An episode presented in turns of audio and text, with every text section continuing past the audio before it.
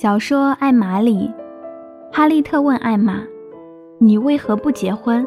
你如此天生丽质。”艾玛说：“告诉你吧，我连结婚的想法都没有。我衣食无忧，生活充实。既然爱情未到，我又何必改变现在的状态呢？不用替我担心，哈利特，因为我会成为一个富有的老姑娘。”只有穷困潦倒的老姑娘才会成为大家的笑柄，简直为之倾倒。姑娘又霸气又自信，根本无需靠男人证明自己的价值。她选择结婚的理由只有一个：我喜欢。这在当时是一种很超前的思想，但放在二十一世纪的当下，已经越来越多的女孩走上了和艾玛一样的路。低质量的婚姻不如高质量的单身，所以越来越多的女孩不愿结婚。哦，千万别以为她们不相信爱情，只是她们有资本活得自由，所以对待爱情和婚姻有了更高的要求。我有个朋友说：“我一个人过得挺好，面包我有了，凭什么找一个给不起我爱情还想来分我面包的人？”他单身了很多年，如今三十岁，有房有车，仍然不想结婚。他自己觉得无所谓，但是爸妈很着急。于是他见了一波又一波的相亲对象，其中有一个和他算是老同学，又是亲戚介绍的，他不想怠慢，所以约见的那一天，他郑重其事地化了妆，穿了得体的衣服。背上包包来到那人订好的餐厅，吃饭的过程还算顺利，因为是老同学，很多年没见，所以彼此聊聊中学时代的事情，时间也是过得很快。吃完饭之后，两人 A A 结了账，说有空再约。没过几天，朋友接到了亲戚的电话，那个亲戚对他说：“多好的一个男孩，知根知底，又是同学。”你怎么不好好把握机会呢？你为什么要点那么贵的菜，还穿那么好的衣服，让人家以为你是一个不懂持家的女孩？朋友听得一头雾水，后来才知道，当亲戚问起相亲结果时，那男孩说：“我觉得他太爱慕虚荣了，又是化妆，又是一身大牌，点菜只挑贵的点。”完全不懂勤俭持家，这样的女孩根本不适合结婚。朋友听亲戚这么一说，反而释怀了，幸好没成，不然太糟心了。她化妆是出于礼貌，穿的衣服是自己惯穿的牌子，包包只是随手拿了一个和衣服比较搭的。至于点菜，她点的也是合自己口味的。只不过他没有按照他想象中的那样，一切都按便宜的来。他只是按照自己的标准去生活，但是落在别人的眼中变成了败家。可是他花自己的钱买自己喜欢的衣服，吃自己喜欢的美食，没毛病啊。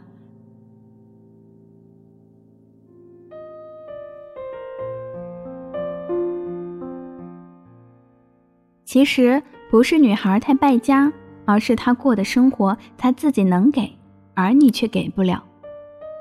那又何必怨对别人爱慕虚荣，而不反思自己胸怀欠佳，实力欠缺呢？像朋友和这个相亲对象，说白了，其实就是消费水平和消费观都不在一个层次上。那么好聚好散就好了，真的没有必要再去数落女孩的毛病。不仅暴露自己胸襟怀抱全无，也证明了自己物质底气确有不足。抛却物质本身不说，我也始终搞不懂一些人的观念，比如，结婚就是为了一起省钱，要为了这个家庭一而再、再而三的降低自己的生活水准，美名其曰勤俭持家，在我看来。真正的会持家，就是结了婚一起挣钱，两个人叠加出高质量的生活，而不是你过得省一点儿，我过得差一点儿，最后越过越穷，反而失去了单身的那种朝气和拼劲儿。如果婚姻就是这样子的负面效应和廉价心态，那么要了又有何用？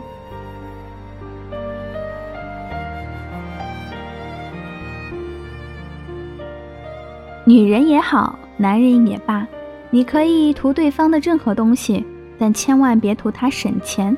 你不知道，省下的不是钱，而是去赚钱的动力。没钱的时候，应该想着怎么去挣，而不是像和尚念经一样对那个人念叨：“你放弃你的高要求、高标准，来配合我演一出没有追求的戏吧。”时间久了，你会被他拖拽着，越降越低，再也没有翱翔天空的资本。一个家庭一旦两个人谁都没有更高的期待，还有什么希望？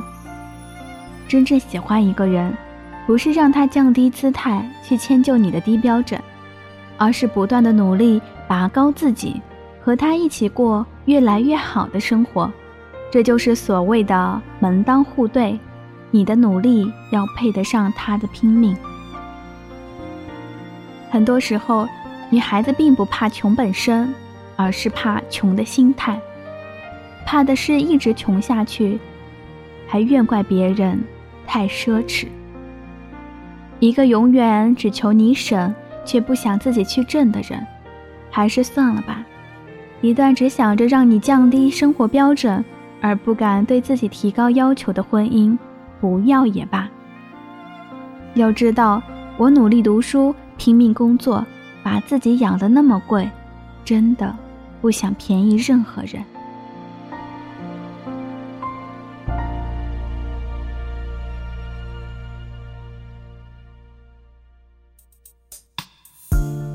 我把自己养得那么贵，不想便宜任何人。作者林晚央，我是莫糖。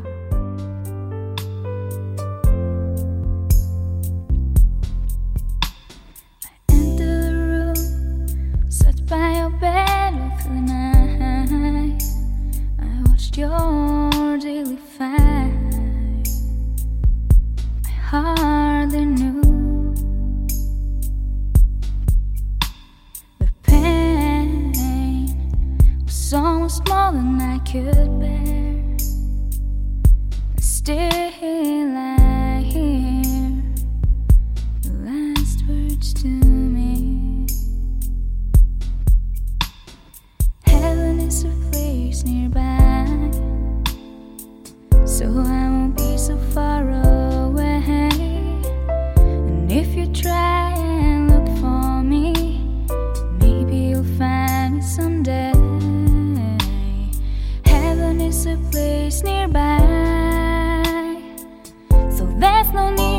goodbye.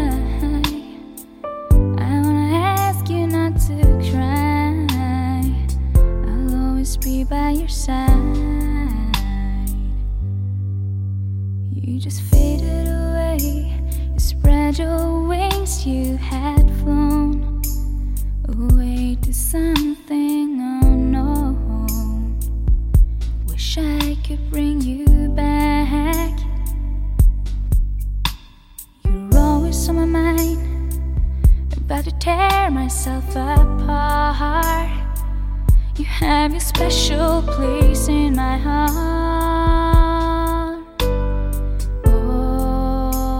Always, heaven is a place nearby, so I won't be so far away. And if you try and look for me. Maybe you'll find me someday. Heaven is a place nearby. So there's no need to say goodbye.